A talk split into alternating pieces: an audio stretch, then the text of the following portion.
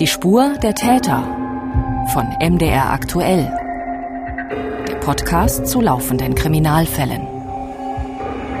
Herzlich willkommen, liebe Hörerinnen und Hörer. Wir beschäftigen uns heute mit einem ungelösten Fall aus Sachsen. Und wir, das sind heute wieder mein Kollege Felix Gebhardt von MDR Aktuell. Hallo zusammen, schön, dass Sie zuhören. Und mein Name ist Mathis Kiesig.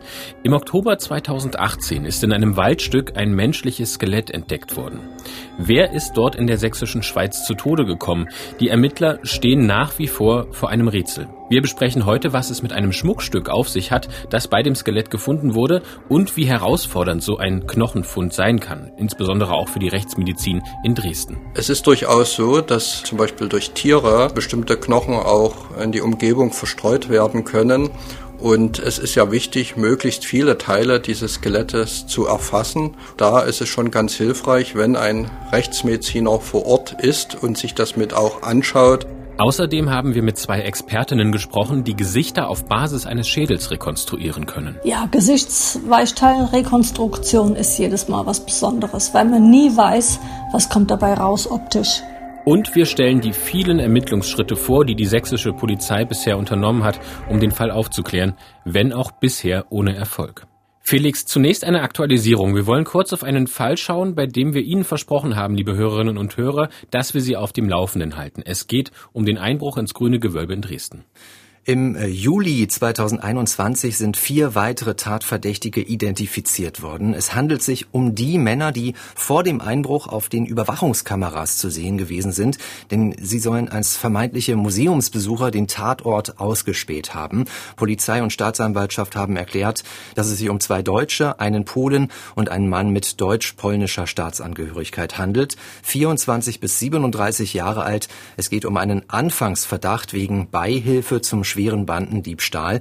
In Untersuchungshaft sitzen bisher fünf Hauptbeschuldigte.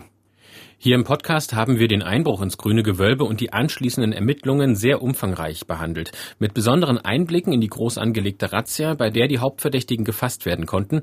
Den Link zu dieser Episode finden Sie in unseren Shownotes, liebe Hörerinnen und Hörer. Zurück zum heutigen Fall. Es ist der Tag der deutschen Einheit, der 3. Oktober 2018. Wir haben schon erwähnt, dass das Skelett in Sachsen gefunden wurde. Wo genau werden denn die Knochen an diesem 3. Oktober 2018 gefunden?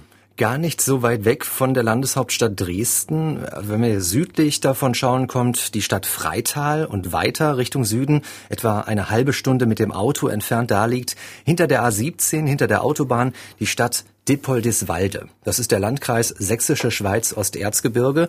Und jeder, der schon mal dort in der Region zu Besuch gewesen ist, der weiß, hier gibt es jede Menge schöne Natur zu entdecken, Wanderwege durch diesen Nationalpark Sächsische Schweiz, somit auch durch die sogenannte Dippoldiswalder Heide.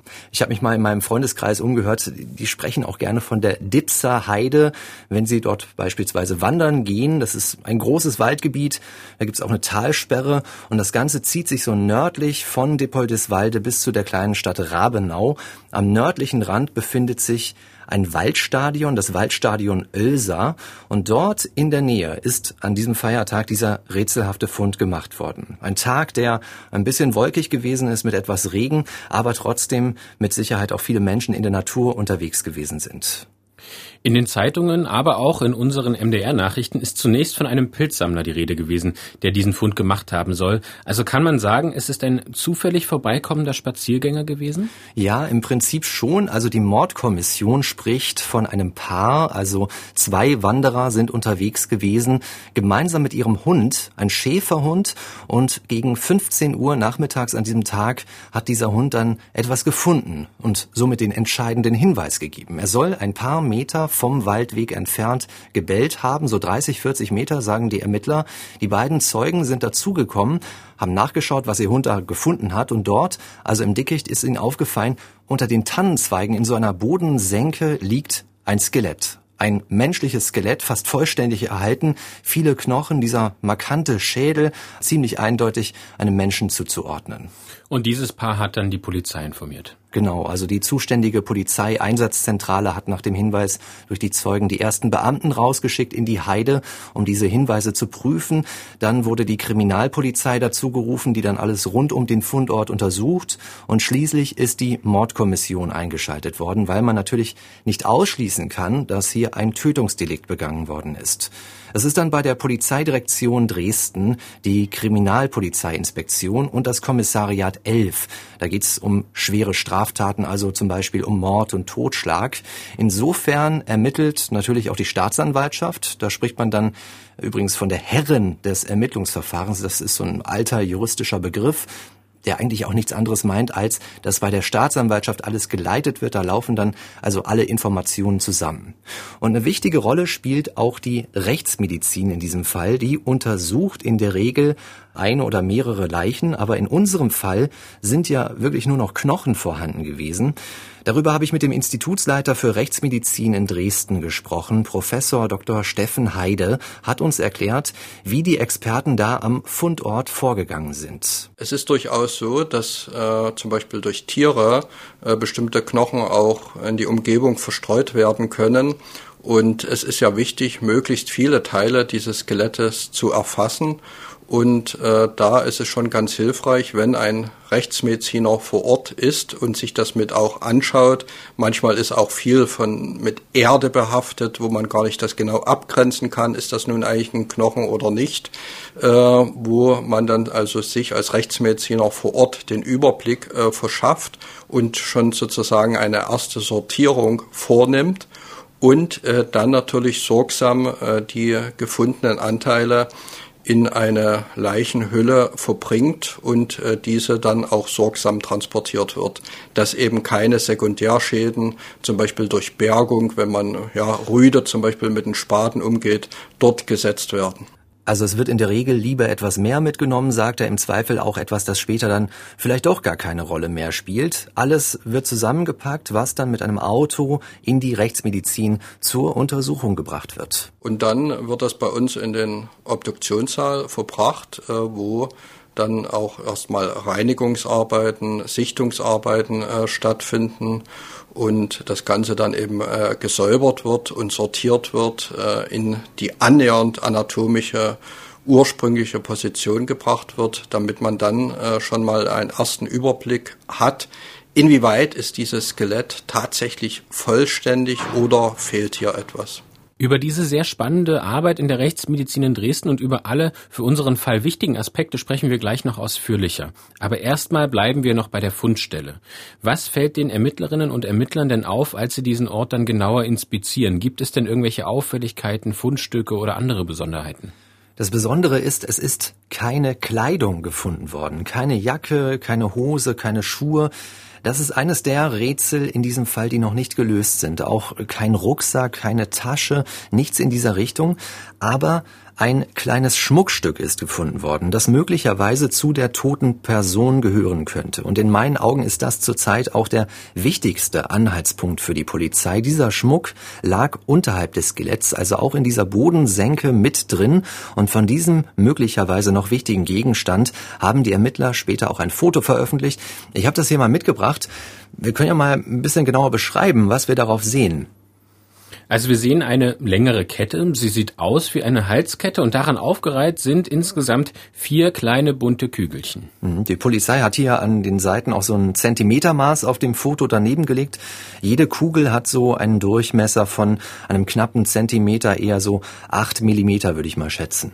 Und man sieht auf diesem Foto, dass die Kugeln alle verschiedene Farben haben. Die eine ist etwas bläulicher, etwas heller und die anderen dunkeln schimmern. Zwei davon sind auch eher rötlich, vielleicht orangefarben, fast Bernsteinfarben könnte man auch sagen, auch weil man sieht, dass sie auch transparent sind.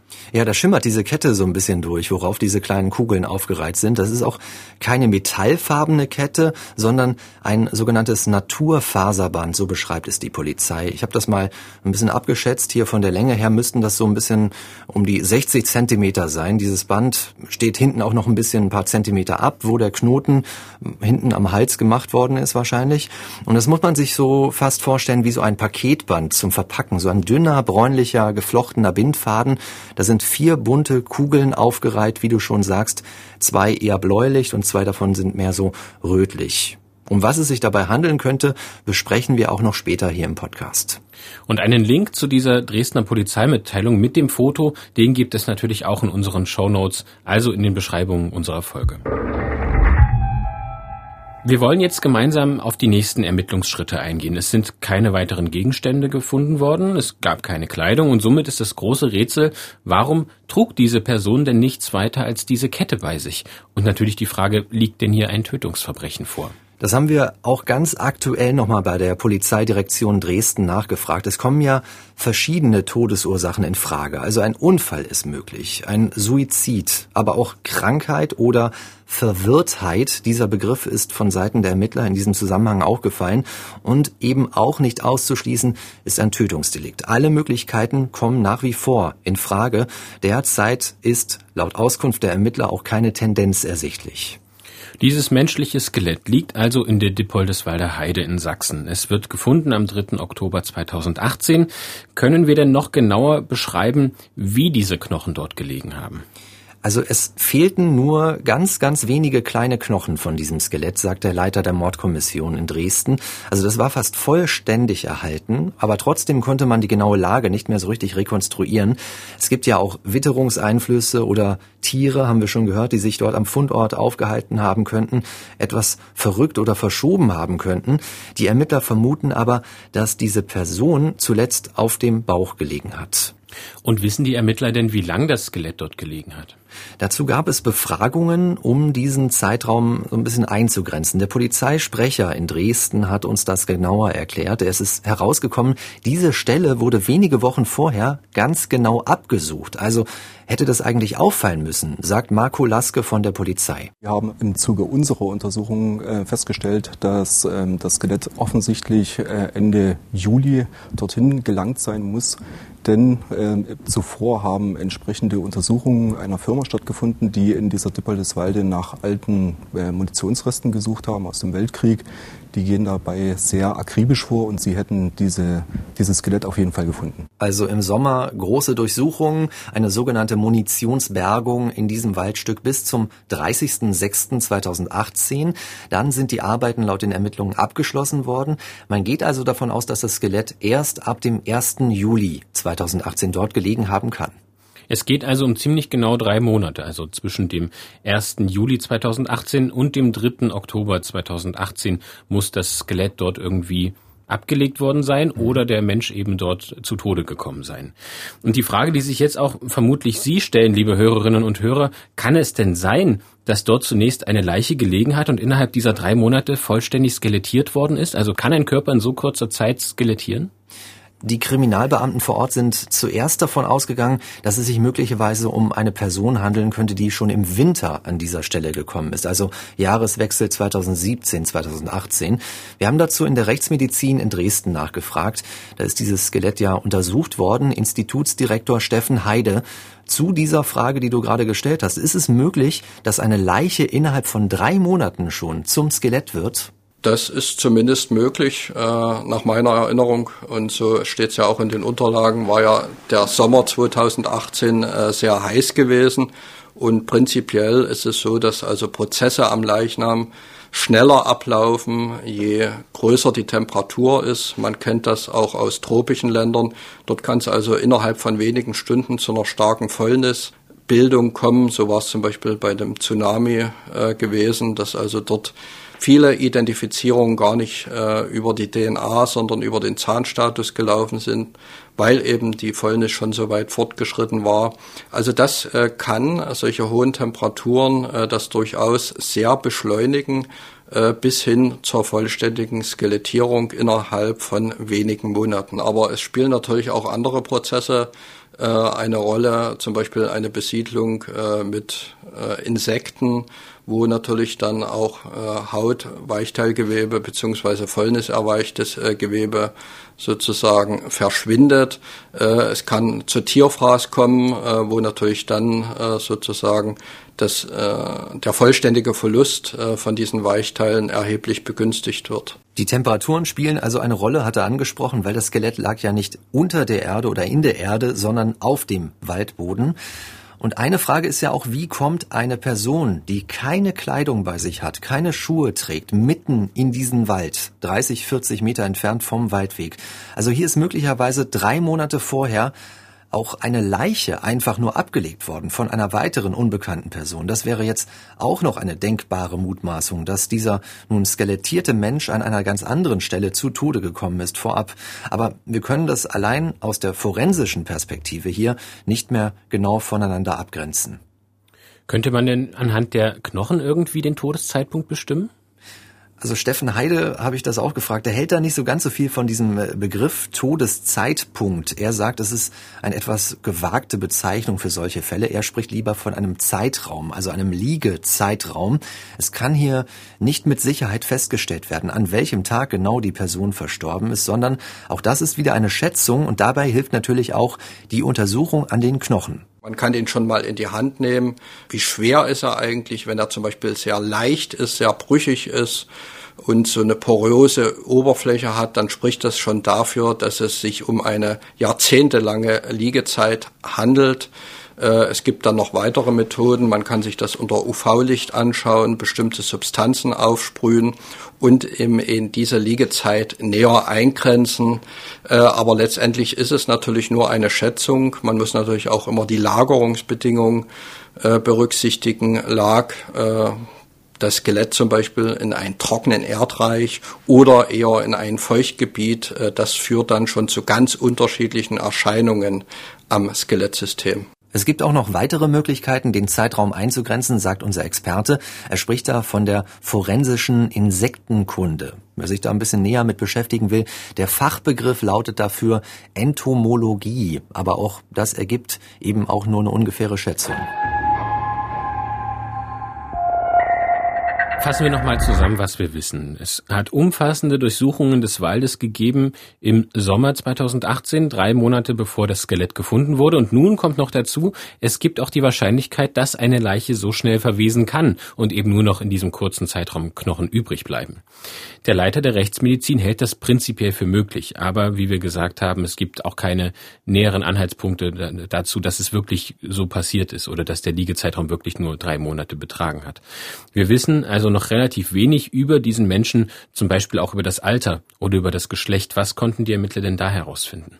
Wir fangen mal mit der Eingrenzung zum Alter an. Keine Überraschung an dieser Stelle. Auch hier lässt sich nur ein Zeitraum bestimmen. Also wir bekommen hier keinen Geburtstag von den Forensikern geliefert. Das ist nicht möglich. Aber wir können einen Altersbereich bestimmen. Professor Heide erklärt uns, welche Untersuchungen gemacht werden im Obduktionssaal. Das sind zum Beispiel Abnutzungserscheinungen, zum Beispiel an der Wirbelsäule äh, sogenannte Randzacken, das heißt solche Ausziehungen an der Wirbelsäule, die würden für ein höheres Lebensalter sprechen, ebenso wenn es Abnutzungserscheinungen an den großen Gelenken gibt oder auch Abnutzungserscheinungen, Abkauung an den Zähnen. Wenn es äh, um ein jüngeres Lebensalter gibt, geht, dann schauen wir uns eher die Wachstumsfugen an, also zum Beispiel am Oberarm im Bereich des Schlüsselbeins oder auch an der Hand, um eben hier zu trennen, handelt es sich noch um einen Jugendlichen oder vielleicht schon einen jüngeren Erwachsenen, wo das Wachstum schon weitgehend abgeschlossen ist. Und schließlich gibt es auch noch die Methodik der Betrachtung der Schädelnähte an der Innenseite des Schädels. Der Schädel ist ja ein Verbund von Knochen, die durch äh, diese Schädelnähte zusammengehalten wird. Und da schaut man sich die Innenseite an, weil die Außenseite ist noch unsicherer. Und im jüngeren Lebensalter sind eben diese Schädelnähte noch deutlich sichtbar. Das verknöchert mit zunehmendem Lebensalter und im höheren Lebensalter sind diese Schädelnähte gar nicht mehr sichtbar. Und das kann man dann eben zur Lebensalterschätzung mit heranziehen. Also das wurde sicherlich auch in unserem Fall gemacht äh, und dann der Schluss da gezogen, dass es sich um eine junge Person handeln muss, weil die Schädelnähte noch gut sichtbar gewesen sind. Die Rechtsmedizin schätzt, dass diese Person zwischen 12 und 17 Jahre alt gewesen ist. Das ist immer noch ein großer Bereich, aber genauer lässt sich das eben nicht eingrenzen. Und offene Frage ist noch, war es ein Junge oder ein Mädchen, also die Frage des Geschlechts. Und auch zur Bestimmung des Geschlechts gibt es entsprechende Methoden. Wir schauen uns zum Beispiel den Schädel an. Der Schädel eines Mannes ist zumeist größer, etwas kräftiger. Wir nehmen bestimmte Maße. Wie lang ist der Schädel? Wie breit ist er? Wie sind die Abstände zwischen bestimmten Knochenpunkten? Und dann gibt es auch darüber hinaus noch Merkmale. Zum Beispiel beim Mann sind die Überaugenwülste, also die Region unter den Augenbrauen, stärker hervortretend. Die Stirn ist eher flach und bestimmte Strukturen, wie zum Beispiel die Warzenfortsätze hinter den Ohren oder die Jochbeine, sind kräftiger ausgeprägt. Und es gibt noch weitere Beispiele. Auch das Becken kann man sich anschauen, sagt unser Rechtsmediziner. Da gibt es Unterschiede zum Beispiel beim Schambein zwischen Mann und Frau. In unserem Fall ist es aber nicht ganz so einfach gewesen, eine eindeutige Entscheidung zu treffen, sagt Steffen Heide. Es ist auch kurze Zeit berichtet worden, dass es sich fälschlicherweise um ein Mädchen gehandelt haben soll. Letztendlich aber ist doch herausgekommen, dass es ein Junge gewesen sein muss. Da spielte eine DNA-Analyse eine sehr wichtige Rolle, denn die traditionelle, ganz ursprüngliche Gerichtsmedizin kommt in so einem Fall an ihre Grenzen. Schwierig wird's bei Kindern und Jugendlichen, da sind diese Geschlechtsunterschiede am Skelettsystem eben nicht so ausgeprägt und da kann uns eventuell die DNA-Analyse weiterhelfen. Und genau das ist in diesem Fall von Thiboldiswalde äh, passiert. Äh, man konnte es eben nicht klar trennen. Und dann ist eine DNA-Untersuchung äh, gemacht worden, die eben dann das Geschlecht äh, für das Männliche eingestuft hat. Die Methoden dieser DNA-Untersuchung, die sind jetzt deutlich ausgereifter, als es vor etwa 10 oder 20 Jahren gewesen ist. Und selbst bei älteren Knochen kann man eben hier zumeist erfolgreich noch ein DNA-Profil bestimmen. Es gelingt nicht immer. Gerade diese Woche hatten wir einen Fall, wo äh, das eben nicht mehr gelungen ist und wo eben der Knochen schon allein vom äußeren Anschau mindestens 50 bis 100 Jahre gelegen hat. Also das berichtet er uns im Juli 2021. Da sind auch im DNA-Bereich dann doch immer noch Grenzen gesetzt, auch wenn wir diese neue Methode zur Verfügung haben. Inwiefern spielt denn die Auffindesituation für die Bewertung in der Rechtsmedizin eine Rolle? Also die Ermittler sagen, das haben wir ja schon gehört, das Skelett habe auf dem Bauch gelegen. Lässt sich daraus irgendwas schließen? Unser Experte sagt, wenn wir es in Anführungsstrichen nur noch mit einem Skelett zu tun haben, es war ja schließlich auch mal ein Mensch, dann spielt diese Lagerung, also die Bauchlage, Seitenlage, wie auch immer, keine überwiegende Rolle mehr. Das ist nur der Fall, wenn man noch Haut, Weichteilgewebe und Organe hat. Da spielt das eine Rolle. Aber wenn wir ein Skelett haben, das sich wie in unserem Fall über der Erde befindet, also nicht vergraben liegt, dann lässt sich im Nachhinein gar nicht mehr sagen, ob diese Knochen wirklich in dieser Position gelegen haben, in der auch die Leiche ursprünglich gelegen hat. Und auch die Frage zur Gewalteinwirkung, einer möglichen Gewalteinwirkung, die es gegeben haben könnte, lässt sich nur schwer beantworten. Also man kann das nicht eindeutig ausschließen. Es liegt da ganz viel im Dunkeln. Also ich habe mir die Unterlagen angeschaut, da haben sich keine Hinweise für eine Gewalteinwirkung ergeben, wobei natürlich auch hier die Beurteilungsmöglichkeiten erheblich eingeschränkt sind, weil wir eben keine Organe mehr haben, keine Haut, kein Weichteilgewebe. Das sind schon natürliche Todesursachen, die häufig vorkommen, wie zum Beispiel akuter Herzinfarkt oder eine Lungenentzündung eben nicht mehr nachweisbar. Selbst Gewalteinwirkungen, wie zum Beispiel ja, ein Ersticken durch Erdrosseln oder auch eine Stichverletzung ohne Knochenbeteiligung nicht mehr nachweisbar. Und letztendlich an einem solchen Skelett sind Gewalteinwirkungen nur nachweisbar, wenn sie zu Spuren an den Knochen geführt haben, wie zum Beispiel Schuss oder Stich oder auch ein Schlag auf den Kopf, äh, wenn das zum Beispiel zu Schädelbrüchen geführt hat.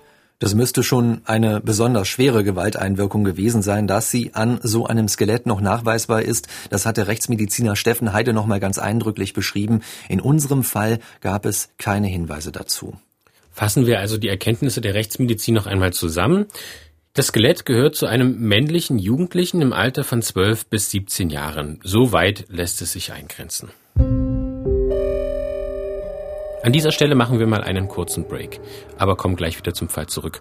Unser Podcast Die Spur der Täter kann in diesen Tagen ein kleines Jubiläum feiern, denn uns gibt es mittlerweile seit zwei Jahren. In der Zeit haben wir uns mit mehr als 40 Kriminalfällen befasst. Über fünf Millionen Mal wurde unser Podcast in dieser Zeit gehört. An dieser Stelle auch an Sie, liebe Hörerinnen und Hörer, vielen Dank mit diesem großen Erfolg hätten wir wirklich nie gerechnet und es freut uns sehr, dass Sie uns alle enorm folgen, Feedback geben und Anregungen und auch einfach unsere Arbeit Episode für Episode mit großem Interesse würdigen. Vielen Dank dafür. Vielen Dank. Und wenn Sie uns auch mal eine Nachricht schreiben wollen, Lob, Kritik, Fragen oder auch Ideen haben, dann schreiben Sie uns eine Mail an die-spur-der-täter mit ae.mdr.de. Unter den vielen Kriminalfällen, die wir hier schon besprochen haben, waren auch Vermisstenfälle dabei. Dabei haben wir auch genauer erklärt, wie die Polizei in solchen Fällen denn eigentlich vorgeht. Unter anderem in unserer Folge Yolanda, wenn Menschen spurlos verschwinden. Den Link dazu finden Sie natürlich auch in unseren Show Notes. Und Felix, in unserem heutigen Fall in Depoldeswalde, um zu dem wieder zurückzukommen, da ist wahrscheinlich auch überprüft worden, ob es eine vermisste Person gibt, die auf dieses Profil, was wir jetzt so grob umreißen konnten, passen würde. Haben wir denn da irgendwelche Anhaltspunkte? Es ist natürlich auch nicht auszuschließen, dass es sich um einen vermissten Fall handelt, der vielleicht auch nicht zur Anzeige gekommen ist, aus welchem Grund auch immer. Die Ermittler haben uns gesagt, wenn man davon ausgeht, dass fast alle vermissten Personen in Deutschland, aber auch in Mitteleuropa durch eine Vergleichs-DNA ermittelt werden können, dann können wir davon ausgehen, dass diese Person möglicherweise nicht aus dem mitteleuropäischen Raum stammt. Also das ist die Vermutung, die uns Polizeisprecher Marco Laske genauer erklärt hat. Wir haben den Zahnstatus geprüft, wir haben Vermisstenfälle abgeglichen, sowohl in Deutschland als auch in Europa. Allesamt führte nicht zu einem Treffer. Auch die DNA die gewonnen wurde aus diesen Knochen, hat nicht zu einem Treffer geführt. Wir haben letztendlich nicht klären können, um wen es sich bei dem Skelett handelt. Eine weitere Vermutung gibt es noch von den Ermittlern. Es geht darum, dass die sächsische Schweiz direkt an der Grenze zu Tschechien liegt. Und in der Vergangenheit ist dieses Waldstück, in dem der tote Junge gefunden wurde, auch von Schleuserbanden genutzt worden, also um Einwanderer illegal nach Deutschland zu bringen. Von der Polizeidirektion Dresden heißt es dazu auf unsere Nachfrage, ich zitiere mal aus der aktuellen Antwort, Schleuserbanden spielen in den Überlegungen keine unwesentliche Rolle. Die Bundespolizei ist deshalb in die Ermittlungen einbezogen worden, weil die für den Grenzbereich eben zuständig ist. Also da ging es um die Frage, ob in dieser Richtung Schleusergruppen unterwegs waren, die Kinder oder Jugendliche über die Grenze nach Deutschland gebracht haben. Da gibt es auch eine Zusammenarbeit mit der tschechischen Polizei, aber auch das hat alles nicht zu einer Identifizierung geführt. Das ist alles im Bereich der Spekulation. Auch warum keine Kleidung und keine Tasche gefunden worden ist. Nachdem man mit diesen forensischen Analysen nicht weitergekommen ist, auch eben diese ähm, Ermittlungsspur jetzt in Richtung Schleuserbanden keinen Erfolg gebracht hat, kommen wir jetzt nochmal zu dieser Kette zurück. Man versucht ja wirklich jeden Ansatzpunkt auch auszuschöpfen. Und wir haben jetzt schon etwas über diese Kette gesprochen, die vorgestellt. Hat die Polizei in der Richtung der Kette denn etwas herausfinden können? Offiziell wissen wir da leider noch relativ wenig zu. Wir haben über dieses Foto von der Kette eben gesprochen, so ein bisschen beschrieben, also wie diese Kugeln aussehen. Die sind jetzt zur Untersuchung bei der KTI. Das ist das Institut der Kriminaltechnik und Kriminalwissenschaft beim Landeskriminalamt Sachsen. Da sind etwa 120 Fachleute regelmäßig damit beschäftigt, für die Ermittler die Hintergründe von Straftaten zu erforschen. Naturwissenschaftler, Physiker, Chemiker, alle möglichen Sachverständigen sind dort und jedes Jahr laut LKA werden dort mehr als 50.000 Spuren ausgewertet. So auch nun diese wichtige Spur aus der Heide. Es wird dort festgestellt, aus welchem Material die Kette besteht, wo sie herkommen könnte, produziert wurde und ja, welche Bedeutung sie haben könnte. Bei dieser Ermittlungsperspektive müssen wir aber unbedingt einordnen, dass man hier eventuell die Herkunft dieser Kugeln bestimmen kann. Das muss aber nicht automatisch auch die Herkunft der Person gewesen sein. Darauf lässt sich nicht automatisch schließen, denn so ein Schmuckgegenstand kann man sich natürlich auch irgendwo im Urlaub gekauft haben oder von Freundinnen und Freunden geschenkt bekommen haben. Genau, das betont die Polizei auch. Es können nur weitere Indizien sein, neue Anhaltspunkte, die aber auch nur Wahrscheinlichkeiten sind letztendlich. Es ist leider auch auf meine Nachfrage dazu noch kein Ergebnis von der KTI gekommen. Das soll noch eine ganze Weile dauern, bis das ausgewertet worden ist. Deshalb habe ich mich auf die Suche gemacht nach einem unabhängigen Experten, der mir diese Kugeln mal ein bisschen genauer einschätzen kann, noch ein bisschen tiefer gehender, als wir das eben gemacht haben. Ich habe einen ersten Fehler gemacht in meiner Recherche. Ich bin nämlich von einer Perlenkette ausgegangen. Diesen Begriff haben wir jetzt hier noch nicht genannt, auch ganz bewusst, denn es ist komplett falsch, von einer Perlenkette zu reden. Es handelt sich wahrscheinlich um Halbedelsteine. Das hat mir ein ausgewiesener Perlenexperte aus Schleswig-Holstein gesagt, mich korrigiert. Ich habe ihm dieses Foto geschickt, das wir uns angeschaut haben, und er hat mich direkt zurückgerufen, hat nur ein paar Minuten gedauert, am Telefon gesagt, nein, das sind keine Perlen, das ist eine ganz andere Qualitätsstufe. Was ist denn der Unterschied zwischen echten Perlen und diesen Halbedelsteinen? Also Perlen werden zu den edelsten Juwelen der Welt gezählt. Die werden auch gezüchtet. Man spricht ja auch von Zuchtperlen, zum Beispiel Süßwasserperlen, die werden hauptsächlich in China produziert. In der Natur werden sie von Muscheln gebildet. Also sie kommen aus dem Inneren von Meeresmuscheln. Und die Oberfläche, die ist ganz besonders. Das hat unser Experte gleich erkannt. Denn auf diesem Foto ist die nicht so glatt und rein wie bei einer Perle, das hat er deutlich unterschieden, auch in der Ferndiagnose. Wir haben es hier wahrscheinlich mit Halbedelsteinen zu tun, so seine Vermutung. Das kann auch Glas sein, das gefärbt wurde. Wir sehen da ja auch dieses Band der Kette durchschimmern an einer dieser rötlichen Kugeln. Und das wird jetzt eben noch genauer untersucht. Können wir denn genauer erklären, wie bei dieser Untersuchung vorgegangen wird? Helfen kann dabei ein sogenanntes Raster-Elektronenmikroskop. Damit kann die Oberfläche näher untersucht werden, analysiert werden.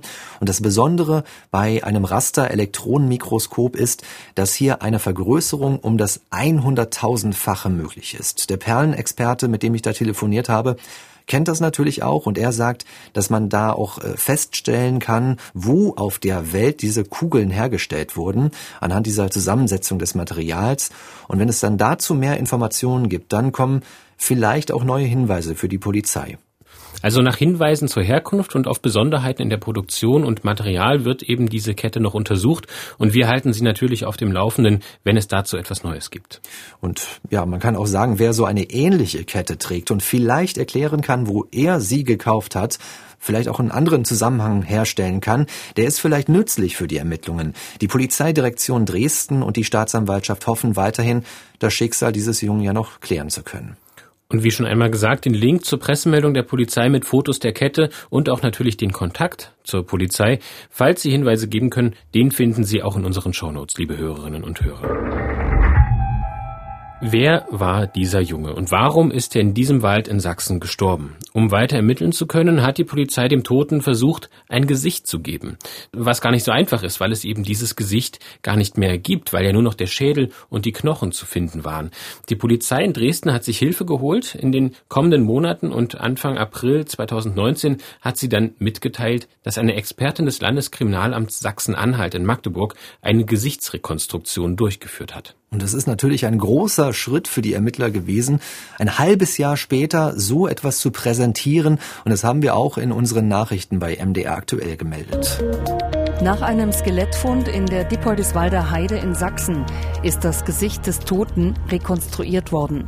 Die Polizei erklärte, dem Anschein nach handle es sich um einen Jungen im Alter zwischen 12 und 17 Jahren mit wahrscheinlich blonden Haaren. Die Leiche konnte trotz Zahn- und DNA-Untersuchung bislang keinem vermissten Fall zugeordnet werden. Die Polizei hat also alles versucht, was möglich ist. Eine sogenannte Gesichtsweichteilrekonstruktion hat stattgefunden. Und das ist ein ganz, ganz spezielles Verfahren, mit dem nur ganz wenige Fachleute in Deutschland vertraut sind. Das ist tatsächlich so. Wir haben quer durch die Bundesrepublik angefragt, um ein Interview gebeten. Beim LKA in Bayern hat man mir zum Beispiel gesagt, dass man überhaupt gar keine Erfahrung, Expertise in diesem Bereich hätte, hat mich an andere Stellen verwiesen.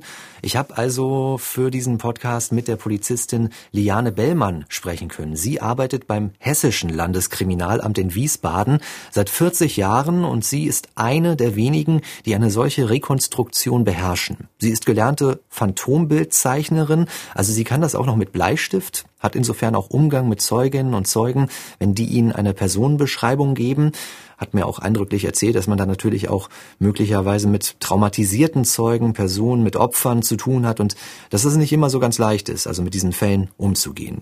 Im Jahr 2004 ist Liane Bellmann in die USA gereist für eine ganz spezielle Fortbildung und zusammen mit nur drei, vier Kollegen aus Deutschland hat sie dort aus erster Hand vom FBI gelernt, wie so eine Gesichtsweichteilrekonstruktion gemacht wird. Ja, Gesichtsweichteilrekonstruktion ist jedes Mal was Besonderes, weil man nie weiß, was kommt dabei raus optisch. Na, Sie haben die Vorgaben von der Rechtsmedizin, was äh, Fakt ist.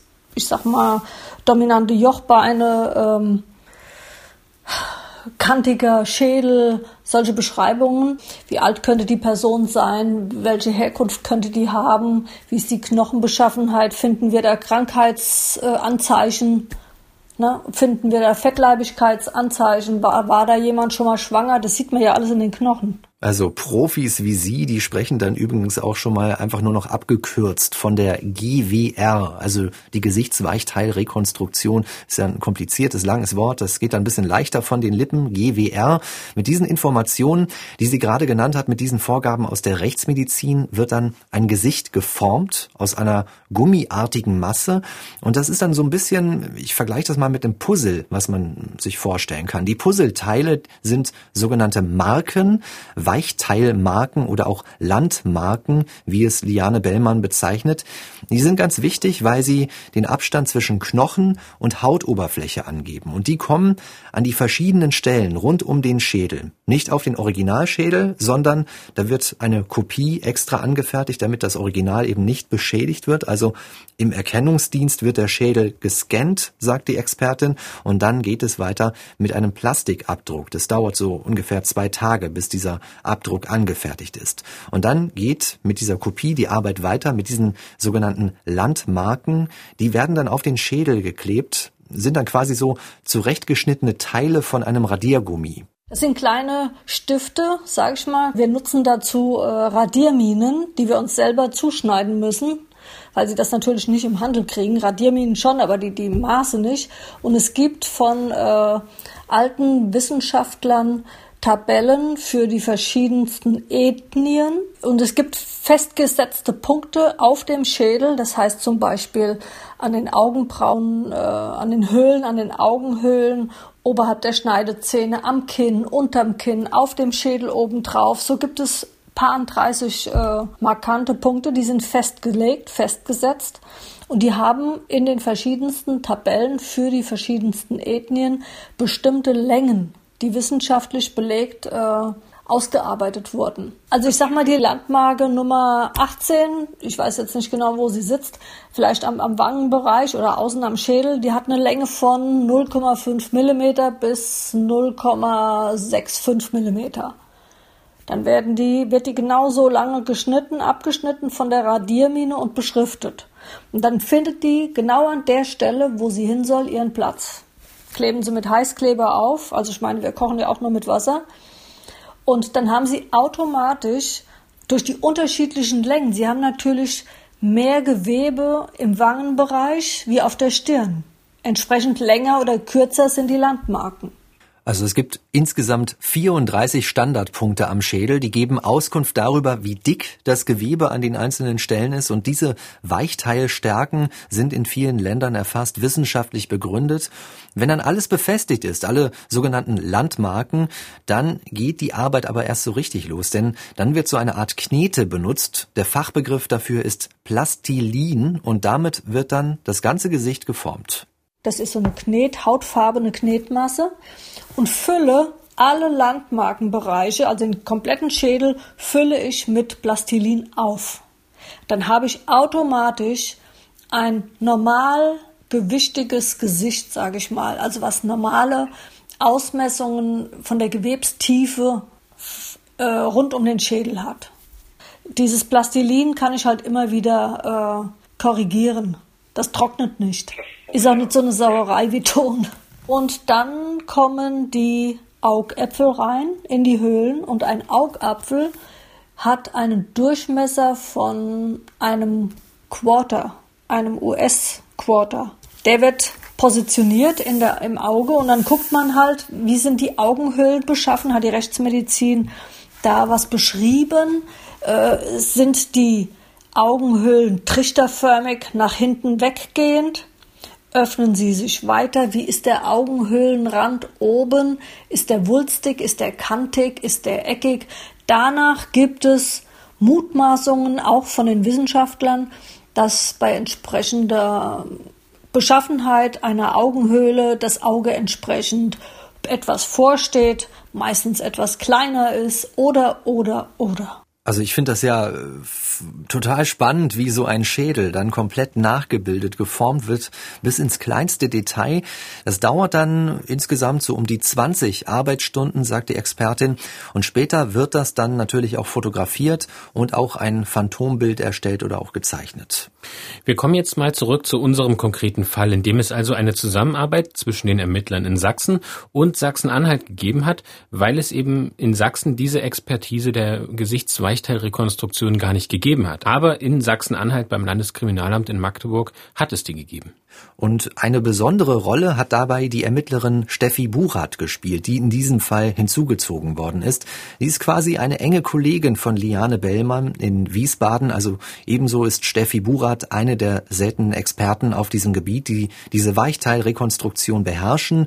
Wie sie in diesem Fall vorgegangen ist, das hat sie in unserer MDR-Fahndungssendung Kripo Live erzählt. Der erste Schritt ist erstmal gründliche Recherche. Das heißt, ich lese mir alle Berichte durch, gucke mir alle Fotos an, die ich bekomme vom Auffindeort und informiere mich erstmal ganz gründlich über diese Person, die ich jetzt rekonstruieren muss. Sie hat ja auch erzählt, das ist eine Recherche, die sich auch zunächst gar nicht so sehr von der Arbeit der Ermittlerinnen und Ermittler ähm, unterscheidet, die sich bisher mit dem Fall beschäftigt haben. Also man holt sich erst einmal alle möglichen Infos, liest alles, was es gibt, spricht mit Kolleginnen und möglichst mit allen Beteiligten in diesem Fall.